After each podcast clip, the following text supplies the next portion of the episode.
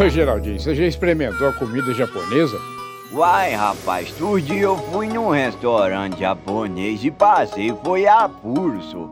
Não entendi que que era aquelas ração e apontei qualquer coisa ali no papel, mas eles erraram a quantia, rapaz. Trouxeram uma matula de menino com as porçãozinhas regradas.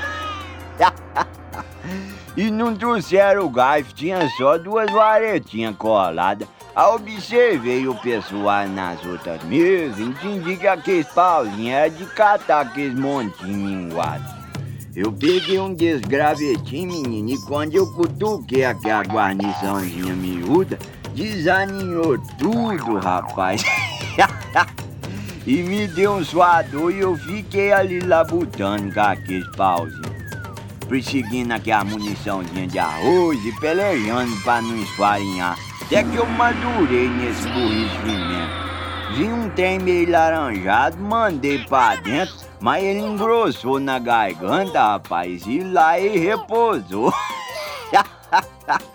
Ainda bem que eu já tava com a perna armada que eu só mirei o rumo do banheiro pra desembrulhar as tripas. Quando eu voltei, o homem que serviu nós perguntou se eu queria embrulhar pra viagem. Eu respondi que podia, mas eu fiquei observando.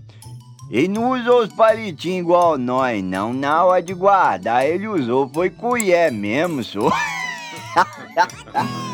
Depois disso, eu nunca mais voltei naquela ingresia, rapaz.